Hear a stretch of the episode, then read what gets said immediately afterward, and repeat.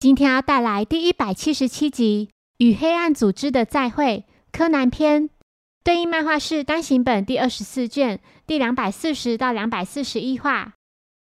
木木提到，稍早有人向警方报案，表示吞口重彦将在今晚被杀。柯南坚信凶手就是黑衣人的同伙皮斯可。财经界的巨头深山宪三询问警方，报警的人是谁呢？木木回复，对方是用机器改变了声音报案，无法辨认性别。柯南在地上发现了美术吊灯的碎片，他向小爱提到，刚才吊灯落下前，一条紫色的手帕掉在自己面前，这条手帕被缝上了“九卷导演追思会”的字样。其他人手上的手帕，各个颜色都不一样。也许这是主办方为了彩虹手帕的放映而发送的。会场上的某个人注意到了小哀，他立刻调出雪莉的资料，从资料中可得知雪莉的长相。柯南向柜台索取拿到紫色手帕的人员名单，就是刚才见到的那七个人。一段时间后，柯南注意到小哀不见了，他不断地重复叫喊着。会员，会员！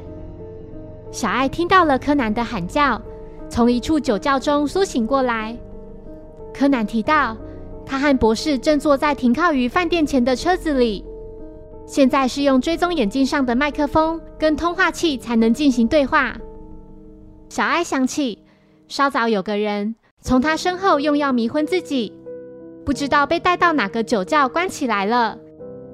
也许那个人就是皮斯可，但他并不在酒窖里，酒窖的门也被上锁了。现在这里只有一架上面摆了纸箱的推车，以及一件清洁人员所穿的制服。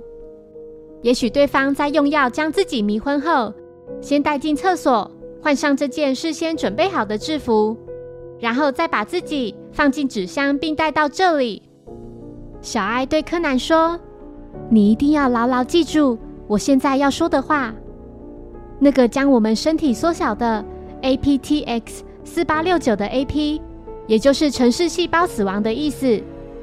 简单来说，就是细胞自己具备自我毁灭的机能，借由抑制这种机能的讯息，才能得以生存。不过，这种药物不只能引发城市细胞死亡的现象，还能够增加带条距反应。活性细胞的增殖能力，APTX 的缩写是由程序性细胞死亡以及毒素所组合成的词。这边补充，四八六九这四个数字在日文中的读法与夏洛克·福尔摩斯的夏洛克谐音，将四八六九拆开来念，四读作 shi，，八读作哈奇，六读作 loku。九读作 q，再把尾音都去掉，变成西哈洛克，念起来的音就类似夏洛克夏洛克。柯南要小哀赶紧逃出去。小哀回应道：“我想这辈子恐怕再也没有机会跟你说话了。他们即使看到我变小，还是把我抓起来。就算真的侥幸从这里逃出去，要不了多久。”他们也会找到我，到时任何和我有牵连的人都会被他们灭口。我现在要把我对那种药物所知道的一切全都告诉你。小爱从桌上的手提电脑看到皮斯可调出自己的长相跟资料。小爱说：“我没有被捆绑，桌上的电脑有连接一台行动电话。”柯南提到，在小爱不见后，他就立刻。以工藤新一的身份和木木取得联络，要他必须留下那七个拿到紫色手帕的人。从小爱没有被捆绑，以及电脑还接了行动电话的情况看来，那个家伙一定是为了什么原因想要暂时离开饭店，但却被警方拦下，并留在那里接受侦讯。他现在很可能无法与外界取得联系。小爱认为。自己根本不可能逃出去，这里只有一个老旧的壁炉能通向外面。壁炉里的宽度太宽了，如果身体没有缩小，把手脚张开，或许还能勉强爬上去。柯南请小艾找找酒窖里有没有中国的烈酒白干。柯南请他喝下白干，他会施展最有效的魔法。新闻正报道着稍早在案发后的画面。柯南根据新闻提供的画面，在纸上画出案发之后那七个人各站在什么位置。小爱询问柯南：“你知道赫丘勒白罗要怎么拼吗？”我想从组织的电脑里把那个药物的资料先暂存到博士提供的 M.O，只是不确定密码是什么。试过刚才那串英文之后，并不是正确的密码。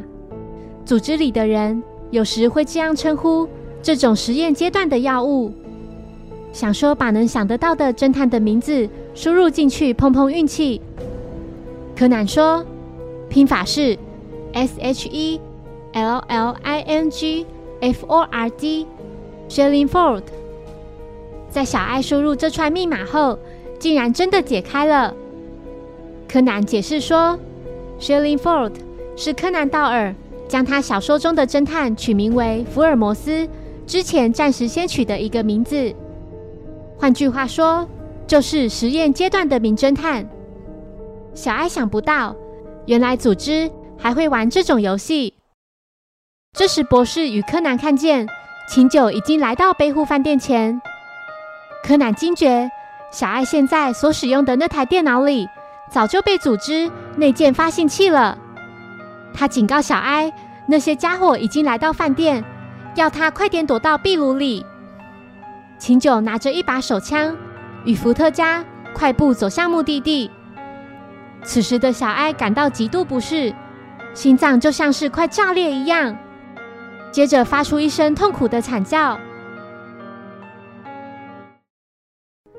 谢谢收听，如果喜欢本节目，欢迎小额赞助给我支持，谢谢。